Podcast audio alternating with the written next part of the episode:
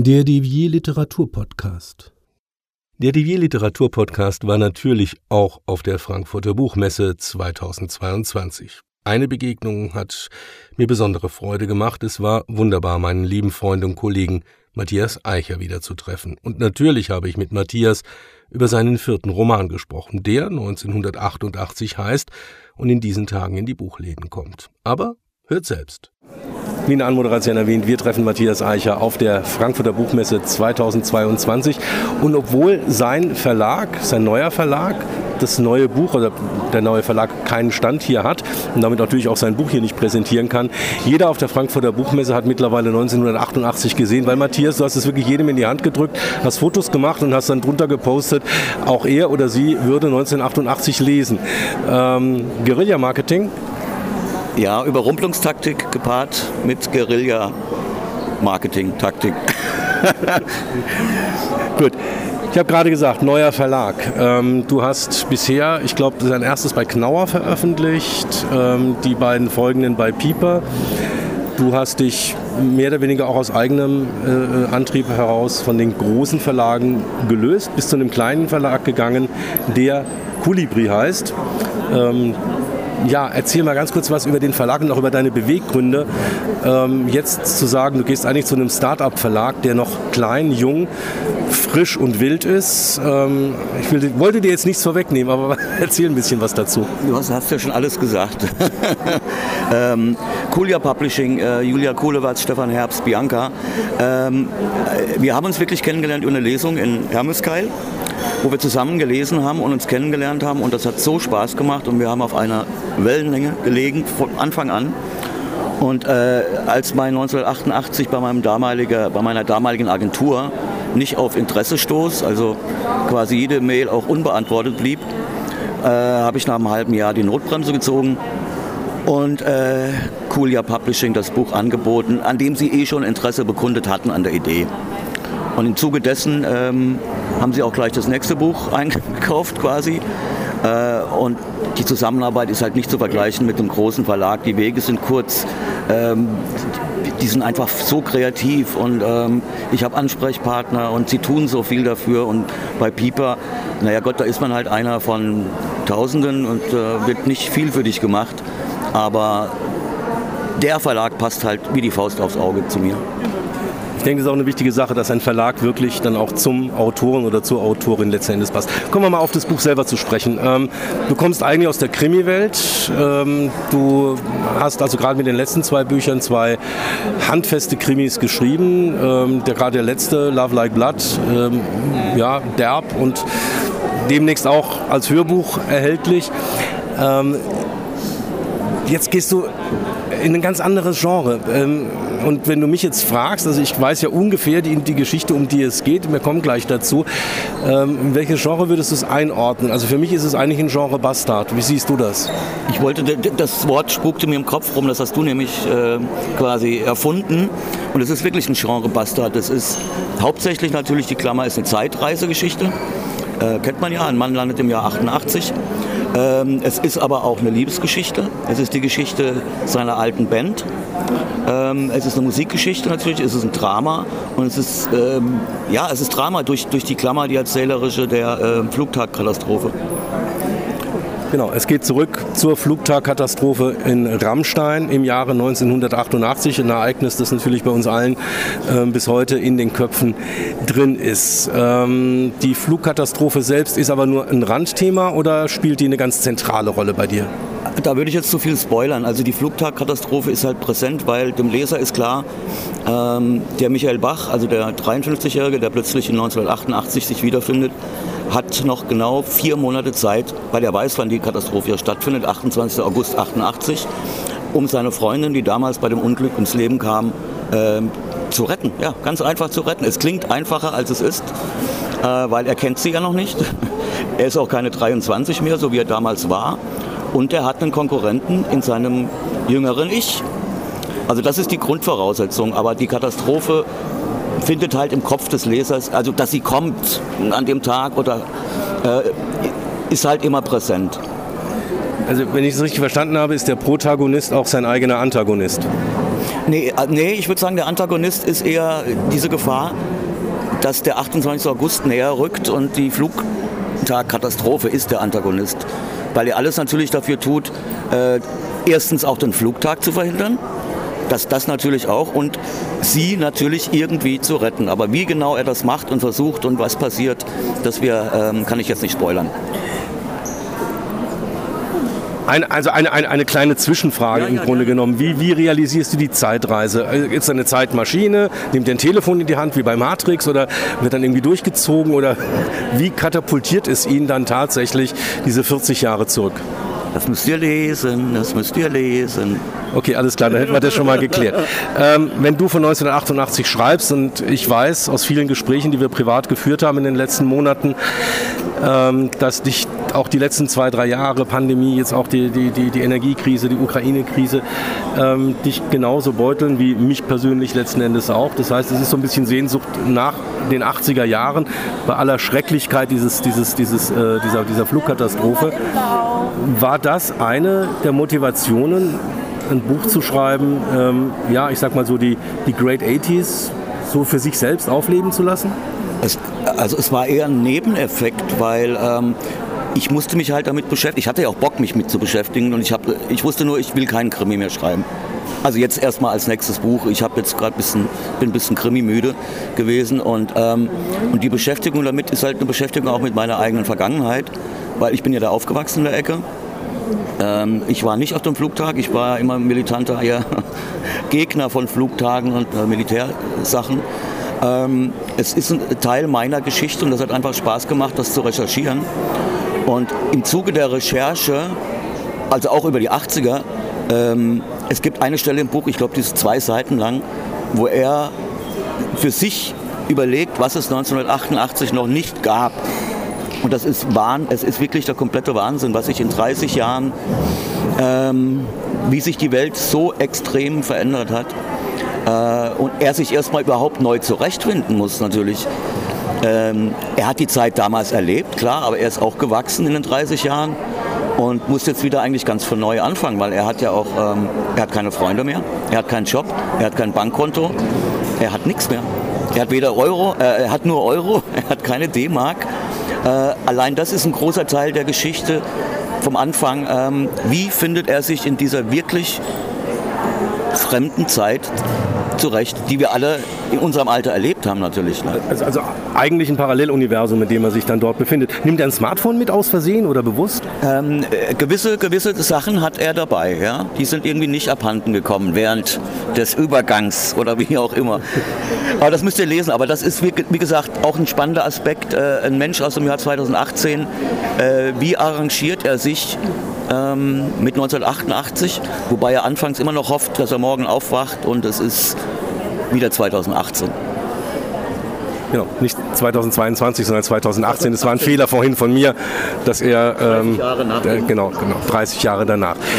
Ähm, gut, ich will jetzt nicht wir wollen jetzt die Geschichte natürlich nicht spoilern. Es ist schwierig. Es ist, es ist ein verdammt dickes Buch. Es hat 450 Seiten. Ähm, ich habe mal jetzt mittlerweile gelesen, irgendwie je mehr Bücher Leute schreiben, umso dicker werden sie. Ist das bei dir auch so? Ich glaube, das hängt immer am Thema des Buches und des Romans. Also und ich hatte das Gefühl, mein erster Roman, richtiger Roman, ähm, da darf ich ruhig auch mal erzählen. Ich muss keinen Krimifall lösen.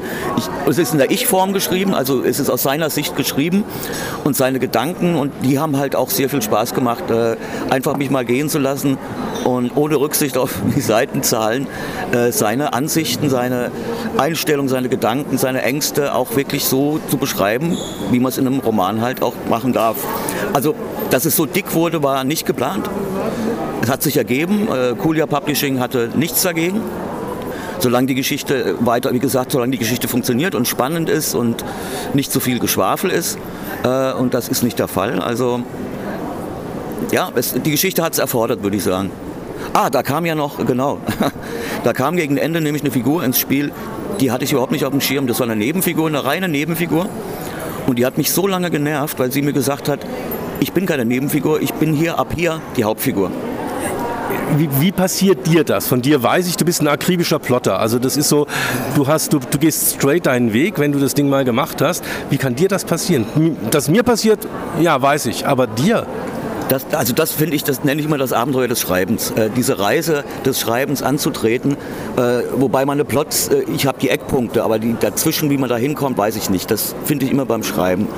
Und diese Figur hat mich so genervt, also mir ging sie nicht aus dem Kopf, weil ich dachte, nee, nee, das, was du für diese Figur geplant hast, ist nicht das, was die Figur eigentlich äh, möchte.